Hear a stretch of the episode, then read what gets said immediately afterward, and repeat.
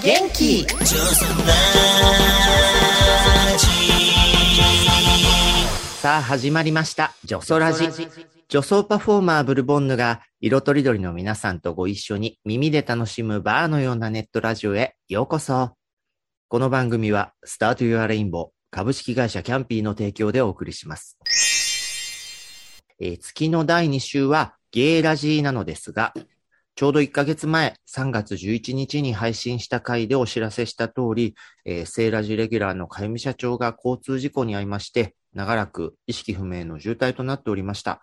社長は現在も治療中なんですけれども、ジョソラジリスナーさんを含め多くの方の応援もいただきながら、えーなんとか一命を取り留めて、ゆっくりと回復に向かっております。皆さんありがとうございます。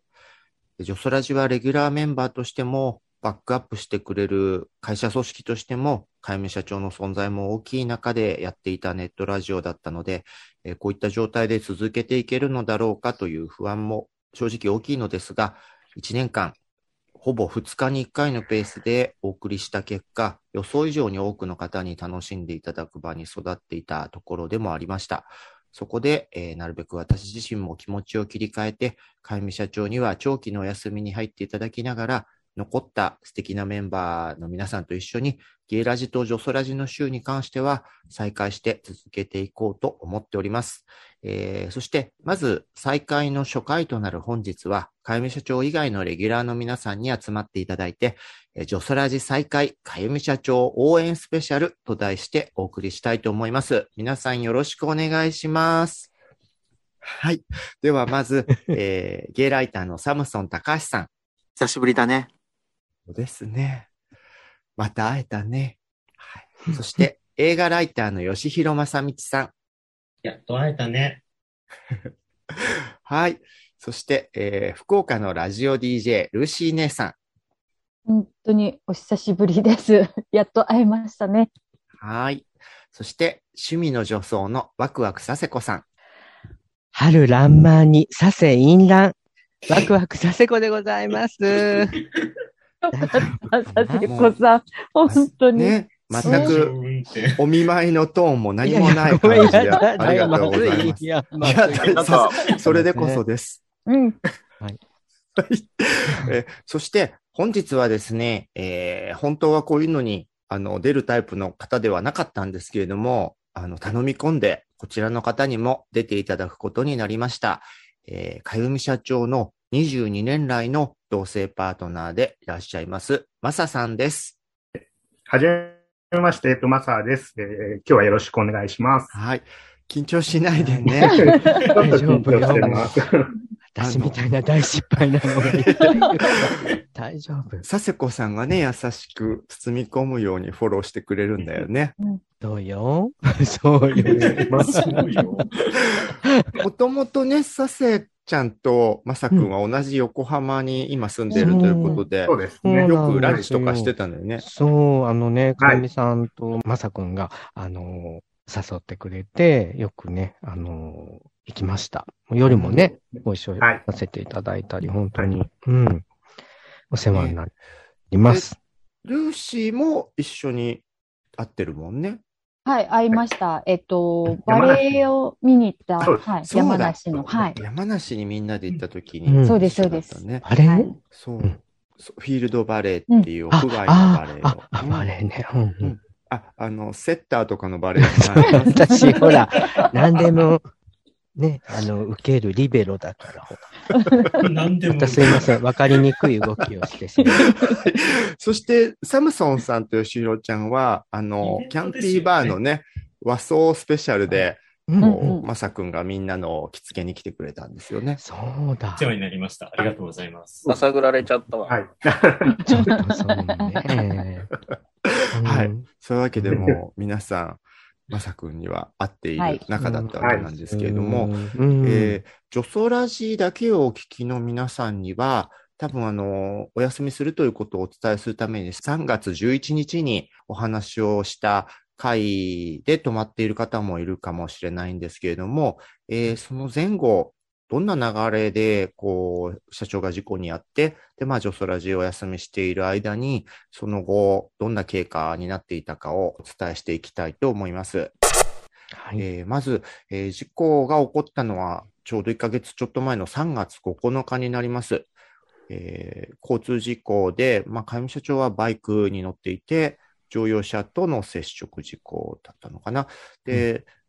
まあ、こういう業界のあるあるかもしれないんですけれども、で、まずはどうしても親族とかにこういう情報っていくじゃないですか。なので、会務社長のお兄さんの方が、こう、会社をやっていることとかは知っていたので、そこに連絡をしなきゃということで、えー株式会社キャンピーのホームページのインフォメーション窓口宛てにうん連絡をくれたんですよ。そうな。うん。で、副社長の方から自分に連絡が来て、でまあ、自分ももう本当にびっくりしながら、うん。あ、の、そこに書いてあったお兄様の電話番号にかけて、うん。でもまあ本当に動転しながらですけど、状況を伺って、で、まあ意識不明の重体であるっていうことを聞いたので、すぐに、まあ、パートナーのまさくんにも自分から、もう本当に深夜だったよね、はい、そうですね。。うん電話をして。でもまさくんももう昼過ぎからずっと連絡が取れないから、うん何か嫌な予感を覚えていたってそうですね。なんかいつもだと、LINE とか既読になる、えーはずの LINE がね、本当に夜になっても全然既読にならず、うんまあいつものね。感じではないなといううん。感じでした。ねうん。なので、二人で、まあ、ショックを受けてうん、お話をしたんですけど、それからは、まあ、ICU、集中治療室に入ってるっていうの、どうなるんだろうって不安に思いながら、2日ぐらい過ごしたんですけど、まあ、ちょうどジョソラジをこう配信しなきゃいけない日になったので、2日後の11日に、先ほどお伝えした短いしばらくお休みしますというお知らせ会とともに、まあ、公にも会社のツイッターアカウントなどから事故のご報告をしました。うんこの日ぐらいに病院に駆けつけたまさくんは、まあ、親族でないからっていう理由で入れなかったりしたんだよね。そうですね。まあ入れなかったわけではないんですけれども、うん一応あの ICU の前室までは入れあ、て。もらえたんですけれども、うんはいただそこで一応いろいろ話を聞こうとしても、まうん。あ親族じゃないからっていうことで、詳しいことも言ってなかったしはい、こっちからいろいろなんかお願いを何個かしたんですけども、そういうのもやっぱり、話は聞いてもらえるんですけど、やっぱ親族じゃないのでっていうことで、受け入れてはもらえない感じですね。はい。うんねえ、この辺よくね、同性パートナーの本当法的保障の時いによく出るけど、本当にこんなに身近でもこの問題起きたんだって思いましたね。うん。で、えーこの後、まあ、18日、そこからの1週間後に骨盤とか足の手術が決まったっていうことをえー連絡いただいたことで、まあ、まさくんも自分も、じゃあ、その時はまだ意識不明で本当にどうなるかわからなくて不安ではあったんだけれども、手術に耐える体力とか回復の見込みがあるから、そういうことが予定されるんだろうから、希望が持てたねなんて言いながら過ごしていた日々だったんですね。うん。で、ところが、まあその間そ、まあずっと不安ではあったんだけれど、仕事はたまたま春からいろいろいただいていたので、うん。まあ、そこは切り替えて、そう。ね。うん。装ってうまく元気を出してやったりしてた中で、うん。えー16日に、まあ、とても厳しいことが起こったんですね。あの、うんまさくんから連絡があったんだけれども、声のトーンが違ったので、うん。わ何か良くないことかなと思ったら、まあ、お兄さん経由でね、お医者さんから、上社長はもう意識回復の見込みがないって判断されたので、足の手術の予定もキャンセルして、翌日にもう集中治療室を出ちゃう手続きに行くことになりましたっていうお話をまさくんからいただいてね、まあ、この時が本当にうちらしんどかったよね。でそうですね。ちょっともううん、何も考えない。本当にそんな感じでした。そうだよね。さすがにそれまではね、こう、事故の内容もよくわからずに、大変な事故ではあるだろうけどって、まあ、希望を持っていたんだけれども、この宣告を受けた時には、やっぱり本当にもう世界が真っ暗になるじゃないけど、しばらくは本当にボロボロでしたね。そうですね。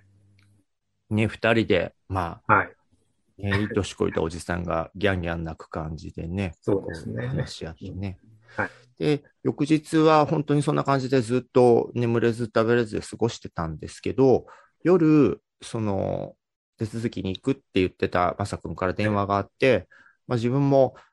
その悲しい事実が淡々と続いてるのかなって、もう本当にどんよりとしながら、あの、通話を受けたら、ちょっとなんか、まさくんが興奮しているような口調だったのね。で、そしたら、あの、その前の晩ぐらいから奇跡的に反応っぽいものが出始めていて、で、まさくんがその場で行ったタイミングで、リモートで声かけをさせてもらう機会を、まあ、お兄さんも一緒にいたってこともあってできたんだよね。そうですね。うんはい。行った時に、あの、もともとそういうリモートの機会がもらえるかもしれないという話で、一応行ったんですけれども、そうしたら、うんうんそうなんか、その前の夜から少し反応が出始めたので、ってんいうことで、そういうリモートの機会をもらえて、えまあちょっと話しかけてくださいということで、一応いろいろ話しかけたら、まあ目をつ最初はつぶってたんですけども、一応その声に反応して、まあ目を開けて、まあ話を、まあ聞い、多分聞こえてるから開けてくれたんだと思うんですけども、うん。まあそれずっと目を開けて反応してくれましたね。はい。うんもうだから本当に自分からすると、その前の日に聞いたことが、まあ、いろんな考え方あるけど、意識が回復しないっていうのはもう一生、はみさんといろんなやりとりができないんだって思っちゃってたから、本当に真っ暗な気持ちになってたんだけど、ね、その、まさくんが、ね、美味しいもの食べようとかいろいろ声をかけたらそう、ですね。はい。目を開けたっていうのがもう本当に奇跡のような気がして、うんで、正直前日までは、皆さんが応援してくれる中で、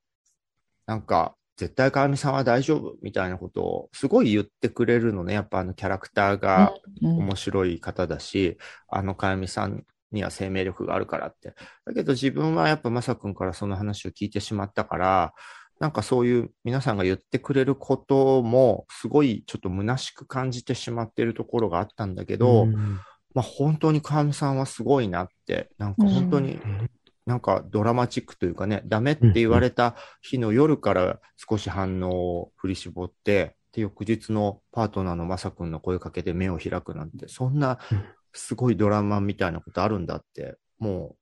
う、その時も声を出して、ね、かんなんか号泣してた感じですよね。そううん。で、まあ、うんね、本当にここで、やっぱね、自分とまさくんにとって大きな存在のかみさん、すごいって喜んだんだけれども。うん、で、こんなことがあったので、まあ最終的にちょっと上向きの気持ちになれたタイミングで、すごいいろんな方に心配していただいたということもあったので、ご報告を兼ねて、この一週間の出来事をエッセイにまとめて自分が書かせていただきました。うんうんうんうんでこれをね、割とリスナーさんも読んでくださったみたいなんですけど、うんはい。で、翌日19日には、あの、以前、ジョソラジの、えー、ルシーがやってた、はい。ババラジに出てくれたゴッシーさん、うんうん。小倉スペシャルとしてね。はいではい。はい、ッシーさんが、あの、心配してくれて、自分と同居人の誠おばさんと、まさくんと、を連れて4人でランチに行こうって言ってくれたんですけど、これまたね、あの、ゴッシーさんが、ちょっとかやみさんと兄弟っぽいキャラだったりするんですけど、やたらケロッと元気な人だったりするので、明るいパワーをもらった上に、医療現場に詳しい方なので、その面会にまつわるいろんな、こう、コツみたいなこととかをね、こう、いっぱい教えてくれたんだよね。うん。そうですね。まさくんもそれで随分元気が出て、ちゃんとお願いできることは頑張ってくる食いついてみようと思います、みたいな気持ちになっうんそうですね。はい。うん。本当に最初はもう、ね、何も できないのかなと思っていたんですけど、ゴッシーさんが本当にいろんなアドバイスをくれたんで、うん。ねあの、やる気が出ました。はい。ね、強気なおばさんキャラでいろいろ言われると、やってみようって気になるよね。えーでもじゃあそこからそのリモートで何回かまた話しかけたりとかっていうのはできてるってことですか？あの、実はその後、まあ、最初はその親族みたいなのって、あれもともと別に法律で決まってるわけじゃなくて、病院の慣例でしかないんですけど、うんうんうんまあ、いろんなねリスクを排除した結果、そういう慣例ができてるんでしょうけど、あの、まあ、その辺の、こう、具体的な話とかもゴッシーさんにもアドバイスいただいたこともあったので、自分はまずお兄様の方からもその辺を押してほしいというので、まさくんはまさくんでお兄さんに思いの丈をお願いし、うん。で、自分はちょっとやらしいんだけど、あの、今は同性パートナーシップがこ今年中に東京都でも動いて、そういう面会っていうのは一番のテーマにもなっているので、うん。っていう、なんかちょっと、私はそういうことをテーマにしたい、お仕事もいろいろしておりますので、みたいなね、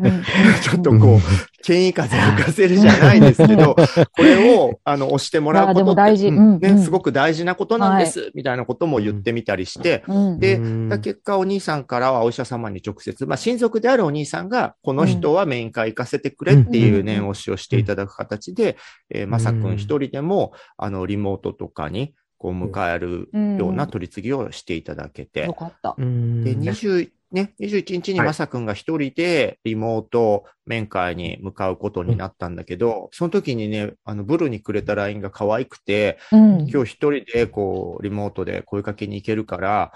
なんて声をかけようと思って一生懸命駅のホームとかで発声練習とかをしちゃってたんだ あーかわいいねかわな。周り僕のあの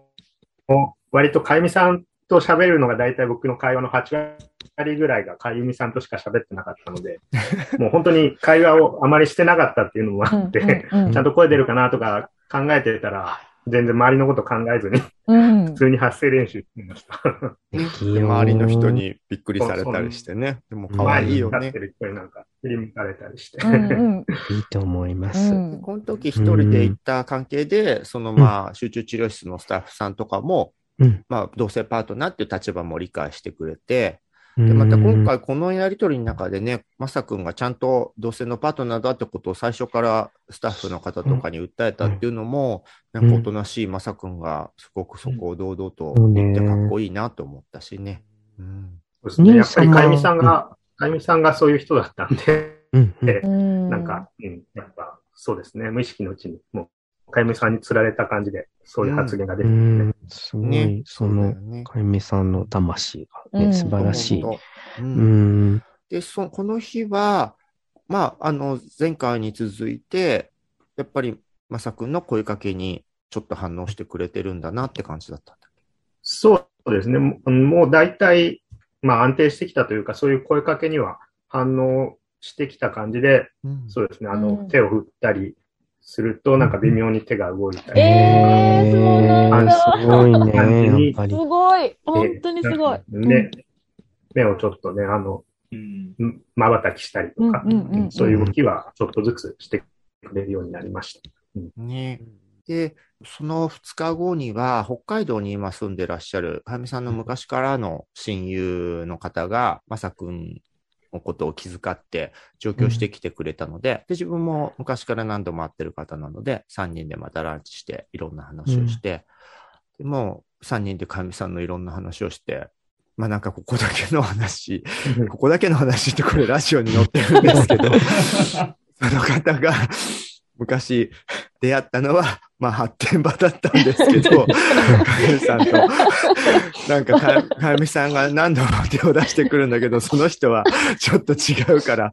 あの、しやってないらしいんだけど、けケロッと笑顔で何度でもしようとするかやみさんの生命力というかキャラの強さに、やっぱあの人面白いよねみたいな話をみんなでワイワイしてて。うん。で、なんかめげずにケロッと手を出してきたりするキャラクターが面白くて、結局何もしないまま長年の親友になっちゃったみたいな話をしてくれてうん。改めてかやみさんってやっぱ面白い人だねってみん。な で元気に話してましたね。うん。で、25日には、えー事故以来初めて私もあのお店に出ました、キャンピーバーに。で、まあ断層だったんですけど、まだ。うんえーで、その時に佐世子さんとか吉弘ちゃんも一緒にご飯食べたりとかね、元気づけていただいて。私も男装でした。いらない情報ね。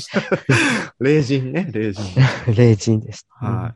い。ね、でもなんか、やっぱりね、ずいぶんずっと沈んでた後だったので、うんああいうみんなで顔つき合わせて、うんまあ嫌でも佐世子さんの顔とか見ると笑っちゃうじゃない。ちょっと、ちょっと笑って、笑って。ずいぶん気持ちがねね、楽しくなりましたね。はい。ね、話すことはね。うん。で、翌日また、あの、この頃になると、スタッフの方が、こう、電話で病状とかをお伝えしてくれることになってたんでね、多はいそうごい。ですね。ICU の時は、うん実はやっぱ面会はさせてもらえはいたんですけど、そんなしょっちゅうはやっぱり難しいということになって、うんその代わりにそういう電話をすれば、あの状況を教えてくれるよっていうことを言っていただいて、うんうんなので2日に1遍ぐらいうん。電話で状況を聞いてましたね。ね。はい。で26日の段階でもう、その体の方の血圧とか脈拍は安定してきていて、うん人工呼吸器も外れるということになりました。すそうごい。ですね。あの人工うん。呼吸器は一応外れはしたんですけれども、あの、一応気管のところにチューブを通して、あーまあ、呼吸の補助をしている。まあ、そうなんですけれども。なので、自分で全部呼吸ができているわけでは、ちょっとまだなですけないるほど、なるほどう。んそう呼吸器はと取って、まあ、その気管の補助で呼吸をしができているっていうね感じです、ね。喉のところになんかはめてるんだよね。そうか、そうか。そうですね。はいで28日には、えー集中治療室から救急病棟の方に移動になりました。で、この日に初めて看護師さんが、かゆみさんの状況を写真とか動画に撮って、まさくんの方にうん動画を送ってくれたんですね。そうですね。あの、動画を送ってくれたというか、やっぱ現地に行って動画を撮ってもらうっていう感じあ、そっか。うん中には入れないから、撮ってくれたのを渡してくれそうですね。あの、救急病棟は、そのリモート面会の設備がなくて、ああ、そういう動画で撮ってもらう。うんでなるほどねそうですね。で、タイミングが合えば、その自分のスマホを2個使って、うんビデオ通話も、まあ、できますっていう。対応をしてくれうんこの段階では、はいまあ、この、撮ってもらったのを後で見るみたいうな。そですね。そうですね。うんできるタイミングが、そう、なかなかなくて、はい。うんうんこの日、まさくんが、あの、ブルの方に撮ってもらえたのを送りますよって言ってくれて、で、ありがとうで受け取ったんですけど、うんまあ、まさくんは一番最初のその目を開く瞬間から顔は見に行っていたじゃない。そうだねでも自分は実は事故に遭ってからのかゆみさんを見たのは、この送ってもらった動画が初めてだったのね。そうか、そうか。だから、本当言うと最初は、すごいショックでした。やっぱうり、んいつもこう、伊達男で、ニカッと笑ってうん、こう、おしゃれに決めてるかゆみさんを10年以上見てきたから、まあ、もともとね、白血病の治療も長かったんだけど、かゆみさんって弱ってるところを基本人に見せたくない人なので、今回は、まあ、状況も状況だからで、まさくんも自分ならいいだろうってことで送ってくれたんだけれども、まあ、やっぱり状況的にね、そのあんまりまだ自由に動けない、喋れないっていう中で、なんかちょっと苦悶のような表情にも見える、普段は見たことのない、こう、独特の表情で、一生懸命なんか手を動かそうとしているような姿を見たときに、やっぱりなんか、最初は本当にしんどかったんだよね。なんか自分の中のやっぱ元気でかっこいい神さんのイメージがあったから。だけど、その正直に見るのがちょっと辛かったっていう気持ちをまさくんに言ったら、まさくんは逆にやっぱり最初の段階から見ていたから、うんまさくんにとってはもうあれは希望の動画だったんだようね。んそうですね。もう本当に最初、まあ話でもう意識戻らないって聞いて、まあその目をやっと開けるようなところを僕はまあ見れたので、うんもうその後、割とね、ブルーさんに見せたのはうん手が微妙に動いたりとか、目手もね、動いたりとかいう動画だったので、まあ僕はそれを見ても本当にもうどんどんこれからはもう回復していくだけだなっていううん気持ちで僕はね。見れました。はい。そう。だから、まさくんにそう言われて、自分も、あ、そっかって勝手にね、一番いいところからの、あの、こんなしんどそうな姿になってしまってって、悪いものを見たような気になってたけど、考えてみたらいろんなこう、外界とつながるものがまだ遮断されて、脳内も混乱してる中で、必死にいろんなものをつなげて、少しでも、ね、動こうとしてくれてる神さんの姿だったんだと思ったら、やっぱりそこは、あんま、悪く取っちゃいけなかったなと思って、うん、その後でもね、何度も見てたら、あの、どんどん、あの、一等しい姿になっていきました。うん。うんで、その数日後、31、3月31日には動画また2回目撮って送ってくれて、これがね、だいぶ本当に今言ったその進歩って意味では、看護師さんがやけに明るいね、男性の声で、これ屋久島の旅行の写真わかる？みたいなのをこう話しかけられたりしてて、へえ。でも、姉さんポカーンとしてて。で、なんか、なんだっけ、呼吸器というかね、その喉に残ってるキャップみたいなのがあって、まあ、ね、それがまだ苦しいみたいなこと言ったら、かなさんはうーって感じでこう手を動かして、うんそれをスポンって取っちゃって、ちょっと危ないさ。あダメダメとか言われてて、で、ダメダ呼メって言われると吸止まっち、ゃうよ、みたいな。ね。でもダメダメって言われると、ちょっとやばいっぽい表情をしてるようにも見えて、そこがなんか元気な時にも変わらずおっちょこちょいなかみさんのようにも見えて、なんかますます、あの、しんどそうだけど可愛い姿にも見えて。で、バイバイってやるとちゃんと手をバイバイしたりするんだよね。えーそうですそう。ねなんかちゃんとね、うん、100%じゃないけど、もう伝わってることはいっぱい伝わってて、でもなんか例えば、その時にグーのままバイバイしてて、それおかしいよって、パーパーに戻されたりするとかも、すごい回復力じゃないんですか、ちょっとマジで。そうそう。ここまでなってると思ってなかった。なんか、その、まだいろいろ大変なんだけど、かみさんがやると、もともとちょっと面白いキャラクターの人だったから、全部なんか楽しいギャグにも見えてくるようなところもあってね。そう。でもそう、バイバイって言ってバイバイできるのに意識回復したとは言えないのみたいに聞いたら、うんなんか、まさくん的にもその辺、お医者さんに。そうなんです。一応お医者さんに聞いたら、はい。なんか意識が戻るっていう、なんか大体の判断として、なんかうん、場所と時間と自分自身が分かって、まあ意識が戻ったっていうみたいで、やみさんの場合は場所、自分が今病院にいるっていうことは、まあ分かっていると。まあただ事故に遭ったことは分かってないみたいなんですけども。で、あと、名前を呼んだらちゃんと反応するので、まあ自分のことも分かってた。うんただ、その時間が今、まあその時3月だったんですけど、その3月であるっていうこととかが分かってないっていうことで、まあ厳密にはまだ意識が戻ってないと、お医者さんは言っていたみたいですね。はいうん、そっか。なんか今回改めてね、うん意識が回復するっていう言葉の意味とかもね、うん教えてもらった感じでね。うん。うんで4月1日も、まさくんはまた病院に行って、えー動画も3回目自分も送ってもらって、まあ、この頃になると、その最初見たショックとかはなくなって、あ、今回はこんな反応してくれてるって自分も、あの、見守るような気持ちで楽しみに見れるようになりました。で、4月3日は動画4回目送ってもらったんだけれども、もうこの時は、かゆみさんがスタッフさんの指示に従って、グーチョキパーをね、言われた通り出したりしてたんだよね。うん。そうですね。多い。こう文字盤をまだ喋れないから、うん喉にね、あの、キャップもあるし、うんうんうんうん文字盤が出てきて初めて、で、自分の名前させてくださいって言われて、まちょっと微妙な感じだった。うんまあ、かなりね、スタッフの人に、あの、誘導されながらそうそうそう。そうです。名前をね、ねちょっとさ、さしたり。そうそう。うんでね、なんか、あの、どこに住んでるんですかって言われてうん、かみさんって相模原にね、ご両親と住んでるんだけれども、神奈川の。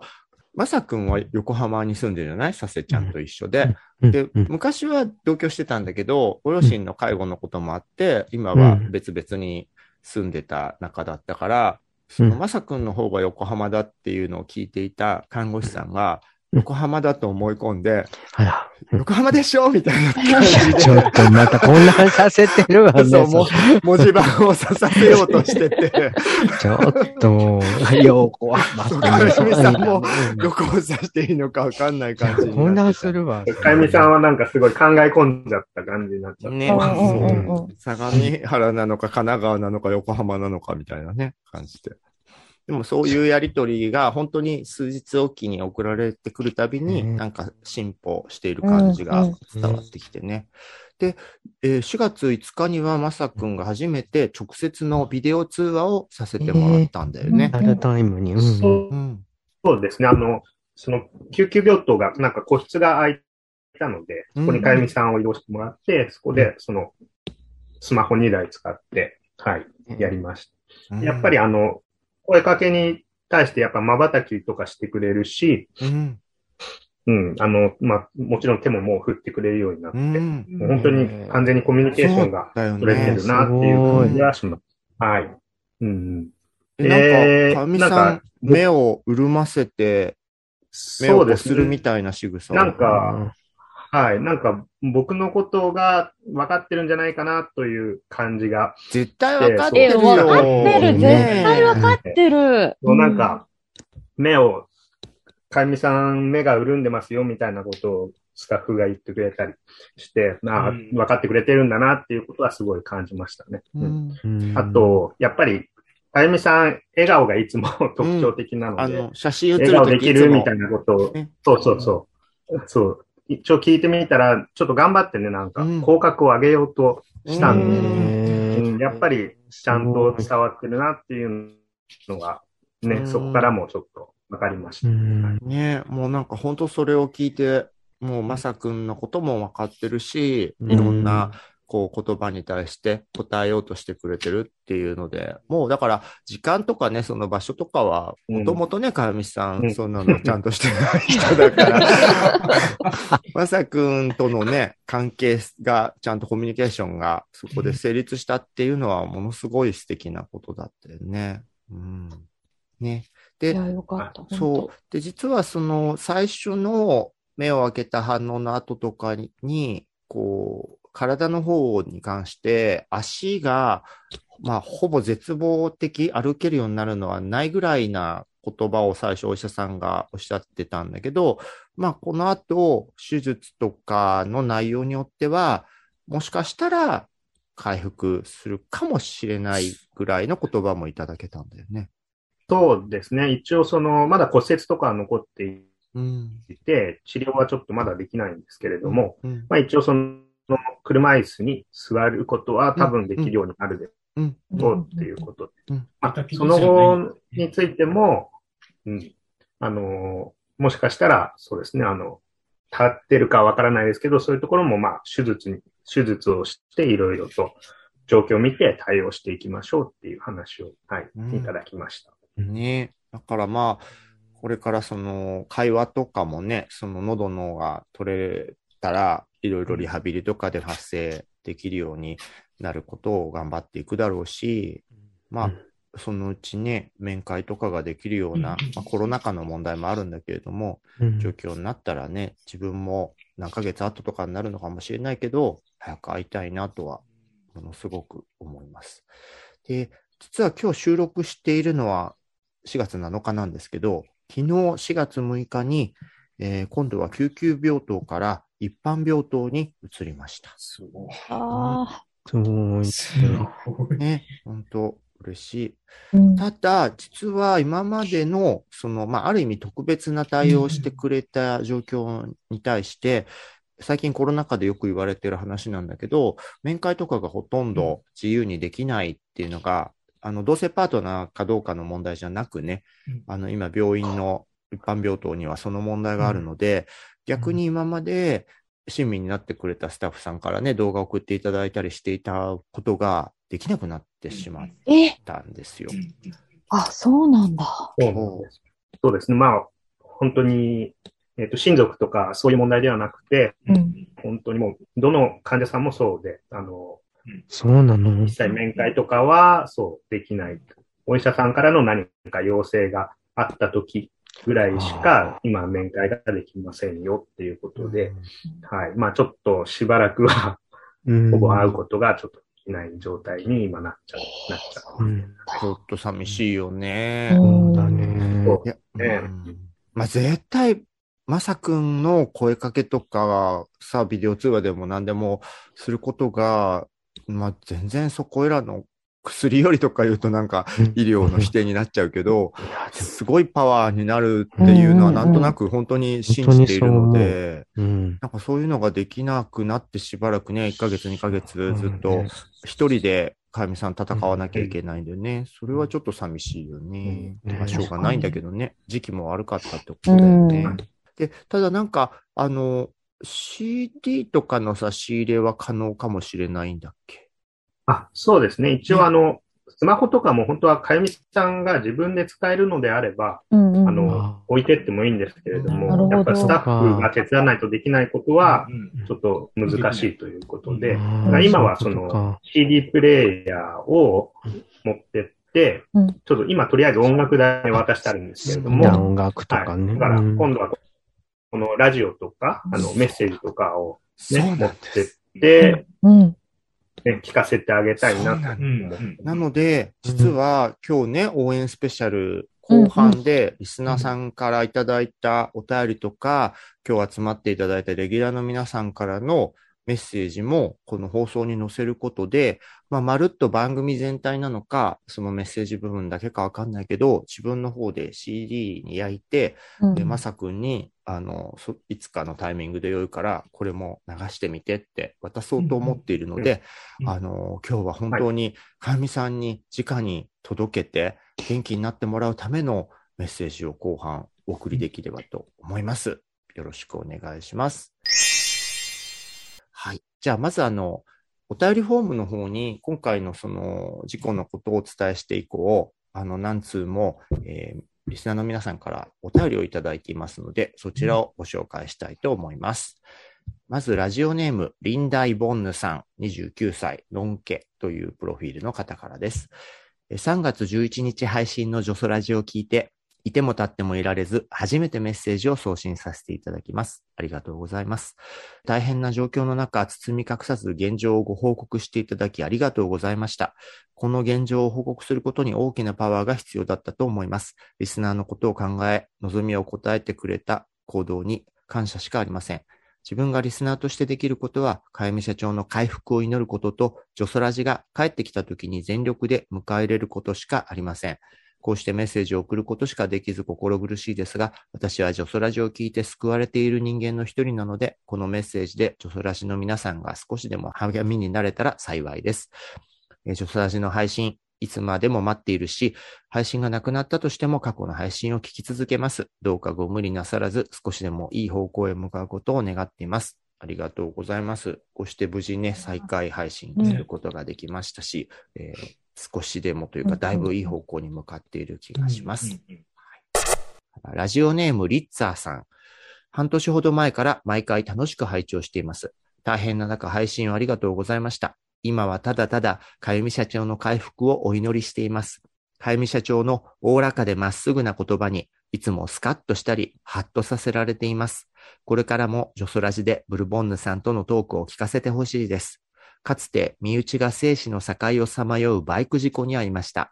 幸い、九死に一生を得ましたが、無事が確信できるまでの日々は、家族の誰もがとにかく回復を信じ、できることをこなすのに必死だったのを覚えています。ブルボンヌさんも、社長のパートナーさんも、ご家族も、皆さん今は心も体も休まらない時をお過ごしとお察しします。どうか体調を崩されませんように。ありがとうございます。いや、本当だよね。まさに今回も九死に一生を得たようなうんね。へえ。感じなので。はい。から、ラジオネーム、アフリカゾウさん、38歳、女性、福岡と書いてありました。えーブルボンヌさん、かゆみ社長、ジョソラジレギュラーの皆様、はじめまして。はじめまして。私は、サムソン高橋さんのツイッター経由でジョソラジを知り、今、サムソンさん手を振ってらっしゃいます。伝わらない。伝われ。番組開始から数ヶ月遅れでポッドキャストで視聴を始めました。番組にあれこれ思いを伝えたいなと思いながら視聴していましたが、なかなかリアルタイム集に追いつけないので、タイミングが探せずにいたところ、100回目を聞いたら番組にメールをしようと決め、先日3月11日に100回目のゲスト回収を聞き終えました。そこにちょうど社長が事故に遭われたということを知りました。社長の回復をただただお祈りしています。番組を聞き、かゆみ社長のことを知り、こんな方もいるんだなぁと、社長のこれまでの話や発言を聞くにつけ、自分の考え方や気の持ち方をとても前向きに変えてくれるものばかりでした。番組を聞いただけで、私が知るのはほんの少しだけかもしれませんが、私の主流かゆみ社長は本当に太陽のように強い方だと思います。その強さを生命力だと思います。回復を信じています。あのことを書こう。自分のこのことを知ってほしい。レギュラーの方へこの思いを伝えたい。番組のお便りをあれこれと巡らせていましたが、今はまだ温めておきます。社長がまた明るい声で番組が聞ける日まで、かゆみ社長みんなと待っています。ということで。なんか今回本当初めてのお便りをね、うん応援で送ってくださる方がいっぱいいらっしゃって。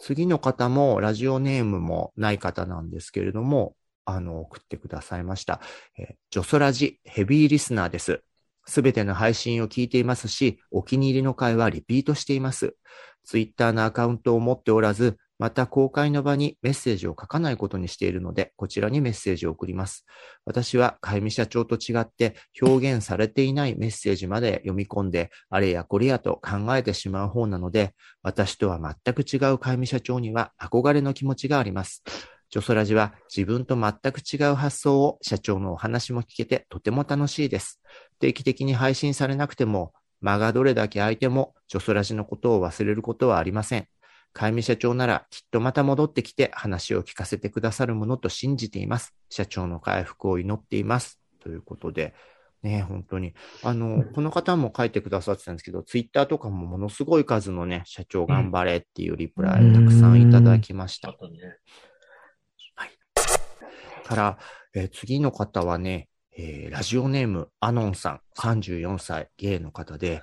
えー車椅子のアノンです。これあの、お便りスペシャル会の時に、うん。あの、かゆみ社長って私で読んでいて、あの、ゲイの方で、こう、事故で車椅子になってしまったから、元気だった頃に、こう、ゲイバーとかワイワイ騒いでいっていたことが全然楽しめなくなっちゃったんだけど、ジョソラジを聞いていると、そういう気持ちになれて嬉しいっていうお便りをくださった方で、で、自分もなんか、あ、そういうジョソラジのね、あの、なんだろう、意味もあったんだっていうのですごく感動したお便りをいただいたんですけれども、えーその方からいただきました。えー、かゆみ社長のこと、とても驚いて心配しています。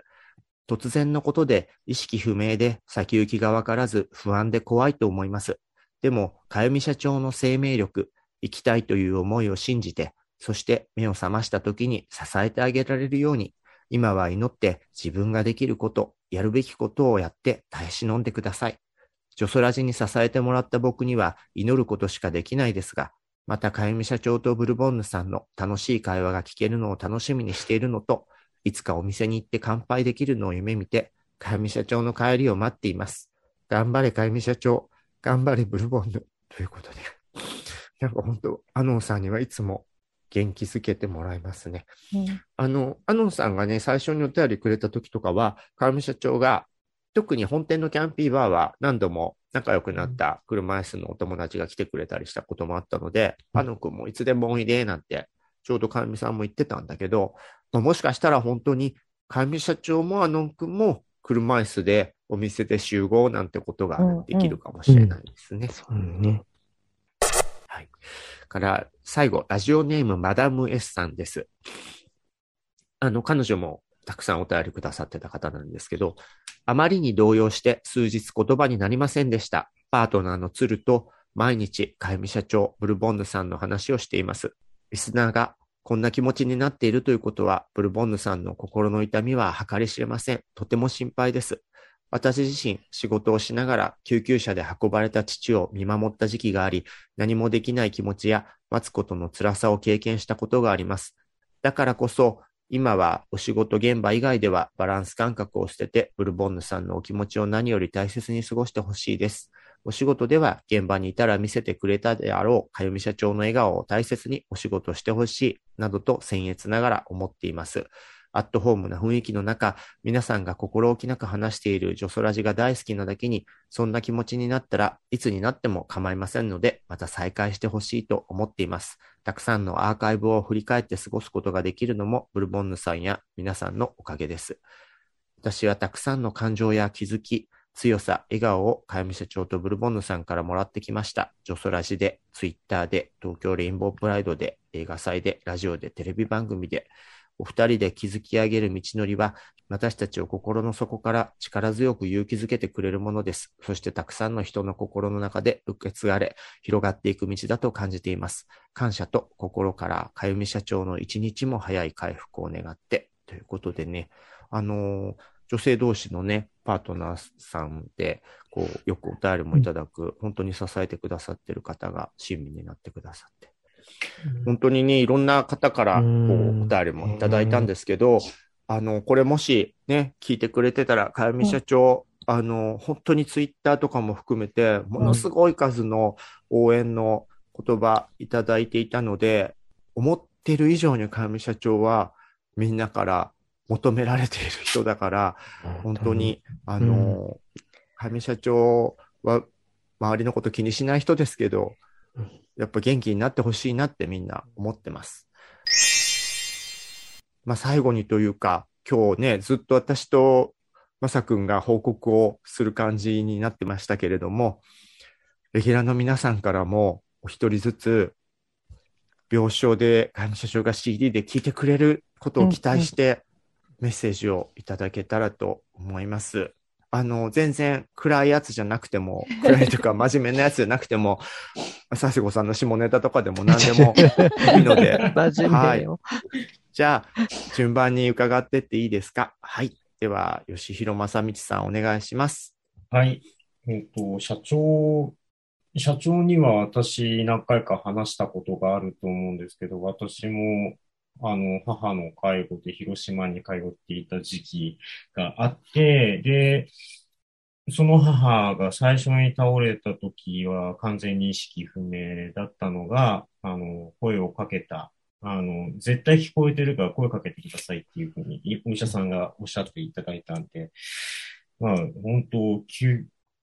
あの、明らかに横たわっている母は、もう確実にこれ死ぬなっていう顔してたところを、もう必死になって声かけたら、本当に生き返ったんですよ。まあ、で、えまあ、結局は脳梗塞だったから、あの、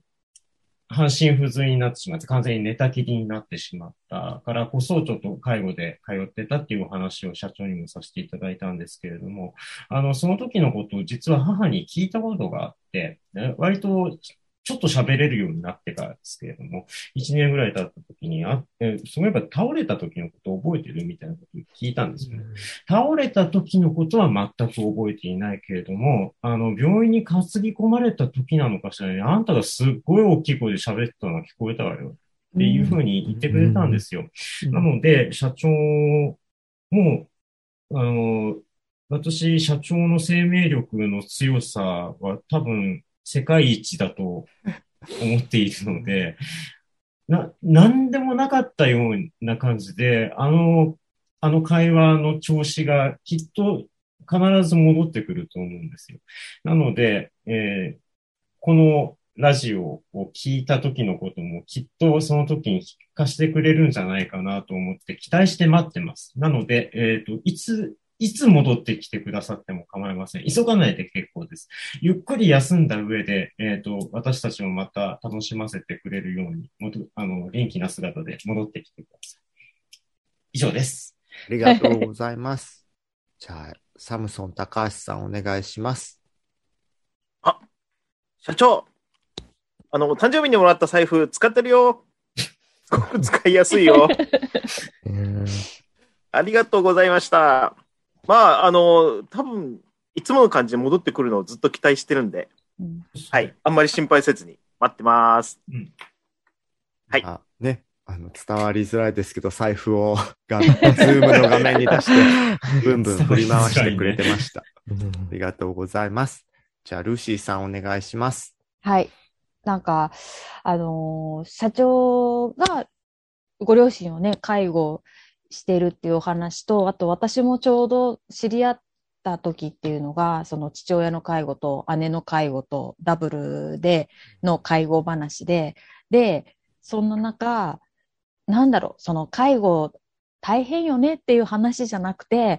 お互いどんな介護をしてるっていう話で、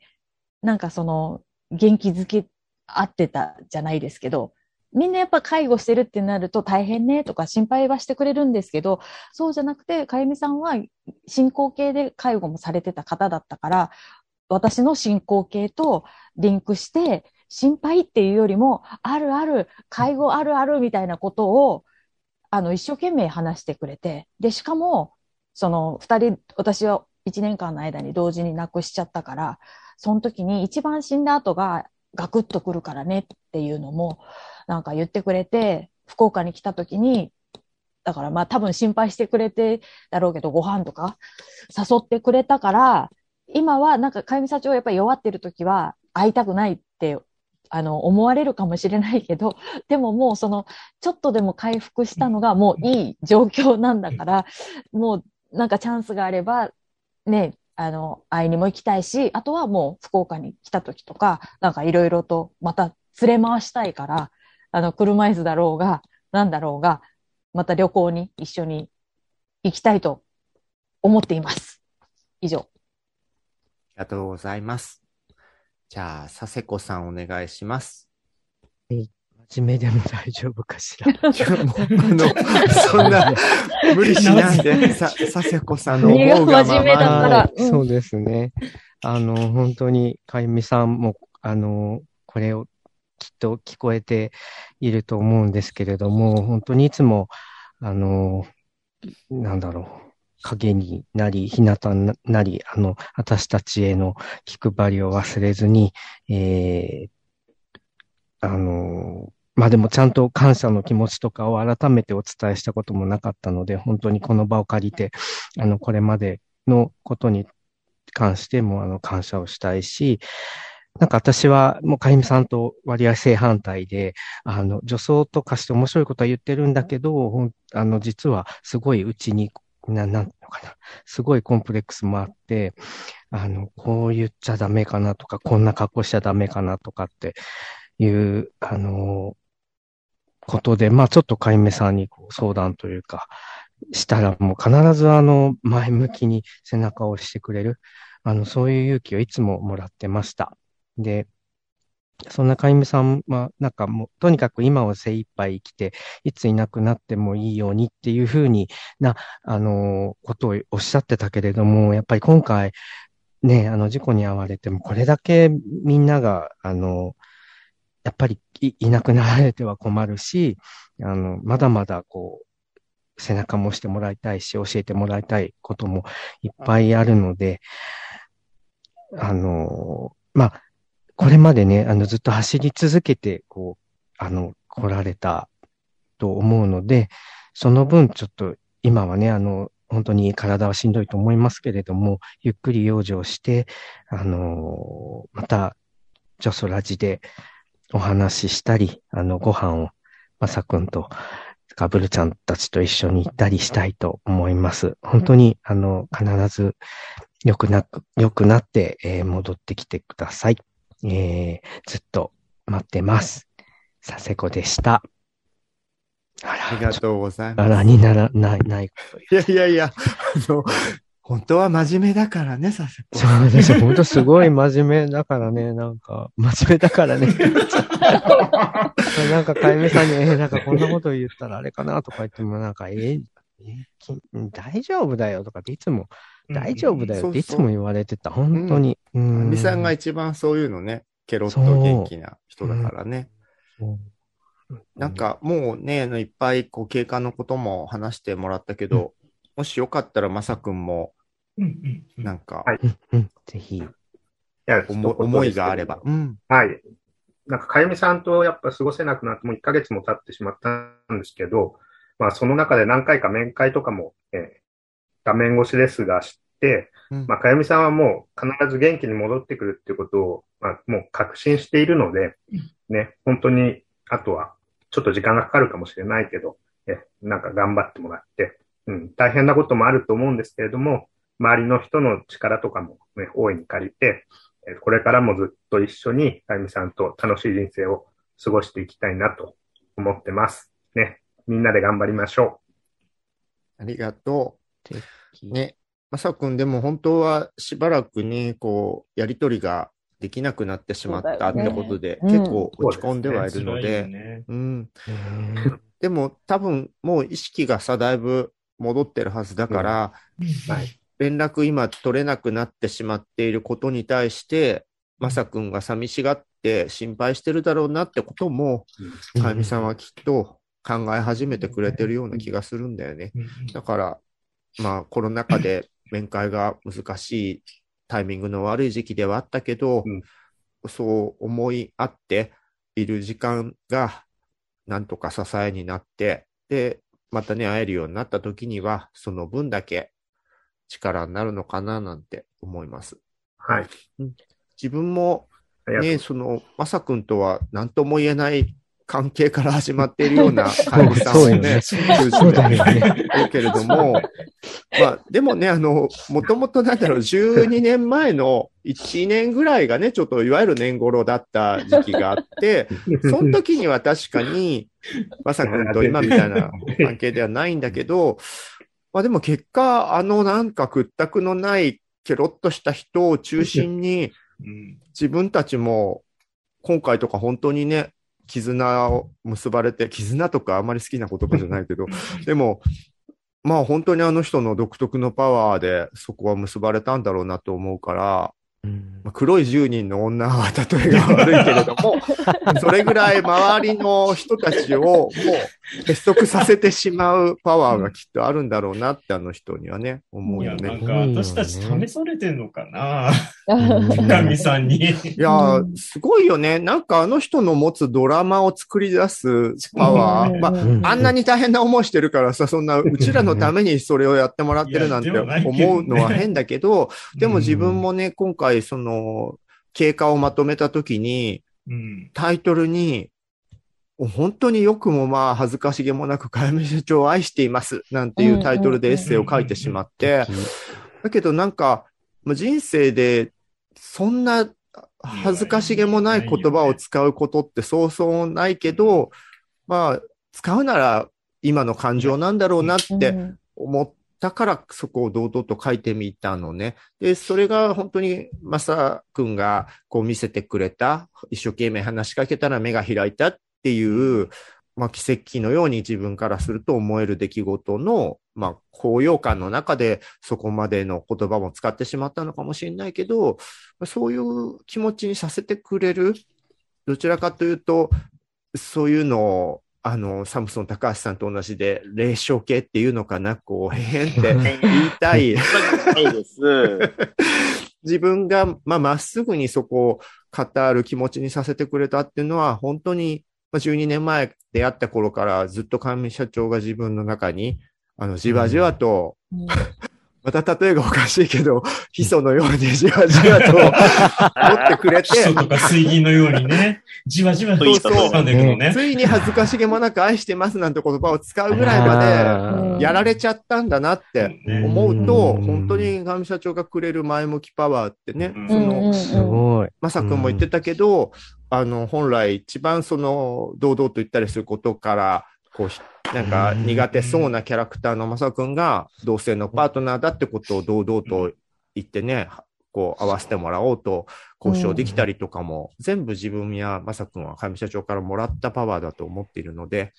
ね。本当にそれをいろんな意味でお返しする機会をね、うんあの、吉郎ちゃんが言った話じゃないけど、今試されてるなというのは本当に思います。そうだね。ね。なので、あの、偶然だけど、ジョソラジを企画して1年間かけて、本来裏方だったかゆみ社長が、あれだけいろんな思いを語ってくれたことを伝えられた後だからこそ、多分リスナーさんも、かゆみ社長大好きとか戻ってきてって言葉にもつながると思うから、なんか。まあ、よくできてるというかさ、まあうんこんなしんどいことを、そんないいドラマにはしたくはないけれども、すごい流れだなと思いますね。皆さん、本当に今日はありがとうございます。ありがとうございました。はい本当に。うんで、今週なんですけど、あの、最初のこうご報告の時にも少し話した、本来は、えー事故の直前に収録していたレギュラーはい6人全員集合しての元気な会見社長もご一緒しての1周年記念のお便りスペシャルというのを収録済みなんですね。で、どうしても元気な声を聞くとしんどくなってしまって、あの、ずっと編集できなかったんですけど、まあ、今日までのいろんな前向きになれる出来事を経て、まあ、ちょうどね、昨日からは一般病棟に移ったって話もあるので、えーまだ取り掛かってないんですけど、あの、自分も、えー収録済みの素材に向き合って、頑張って編集して、えーまあ、かみさんの元気なおしゃべりが聞けるというのはしばらくは、この、オクラ出しお便りスペシャルまでとなりますので、えーこの後、そちらの方もぜひ聞いてみてください。えーさらにですね、あの、ますます元気にならなきゃということでうん、お店の方、この間は断層でとりあえず現場に顔出してみて、吉郎ちゃんとかさすちゃんにも、あの、応援してもらったんですけど、えー今度はちゃんと女装でお店を盛り上げに行く日も決めました。しかも、ちょっとさせちゃんと相談して、ジョソラジリスナーさん限定でオフ会風な 時間を設けようっでて。す。ね。そうです。もう、オンリーファンズの、みたいな。ぼっ出ちゃうかたくり、もよ。ぼったくりオンリーファンズ。叩かれるやつですかね。ドル、ドル建てでね、ください。あの、大型連休の始まりとなる4月29日、えー金曜日祝日昭和の日。あら、ぴったりだね。こ昭和の日。あれこれ、ブルちゃん、令和の日じゃないの、ええあの私、令和の日だと思って。それだとちょっと呼べないな。ちょっと、平成の日でも呼べませんよ。え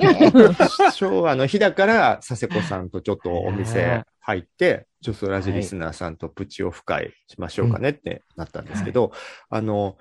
まあ、普通にね、あの、通常営業も夜あるんですけど、8時からの通常営業の前の2時間ぐらいを、あの、早めにお店開けてもらって、ジョソラジリスナーさん向けの予約制とかにしてね、うんうんあの、昭和の日、ジョソラジの集いとかやっちゃおうかなとえ思ってます。ちょっと昭和っぽく。よかったら皆様もぜひ遊びに来てください。ほんと、ほんと。みんなね、昭和だか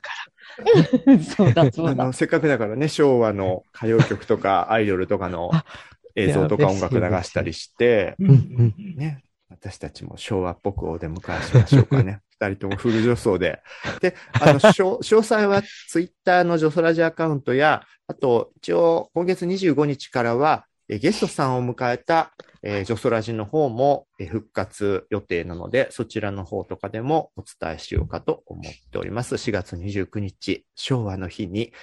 えージョソラジリスナーさんとプチオフ会、ね、したいと思いますので、よろしくお願いします。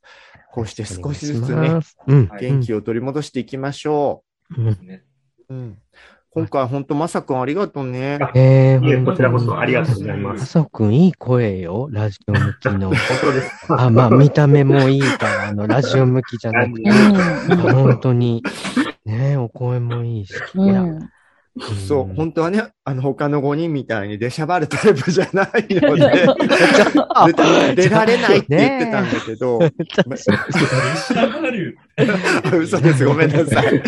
あの、前に立つタイプではないんですけど、はい。まあ今回は、ね、かやみさんのことを一番、こう、今回触れ合ってきてくれて、はい。現場を知ってた人なので、ぜひとも、こはいこで出てもらいましたけど、はい。いつかまたでも本当に、かやみさんがね、声も出せるようになった時とかにね、ちょこっと一緒に出てくれたりとかしたら楽しいかもね。お帰りなさいをしましょう。その時がうん来ることを。ね。はい。絶対絶願って。うん。はいじゃあ皆さん今回は微妙にね、そんな大騒ぎとかはできないテーマではありましたけど、本当に、あの、温かい会務社長へのメッセージも含めてありがとうございました。ありがとうございましたあり。ました。はい。じゃあ、この後は、えー、全然こういう空気をまだ感じていなかった頃の6人のギャーギャー騒ぐお便りスペシャルのオクラ出しを、あの、2回に分けてお送りするつもりです。ジョソラジはキャストの皆さんが自宅からリモート会議システムで集まって収録をする手弁当なネットラジオ番組です。ノイズなどの音声トラブル、家族や猫の声、恥ずかしい音などの購入はご容赦ください。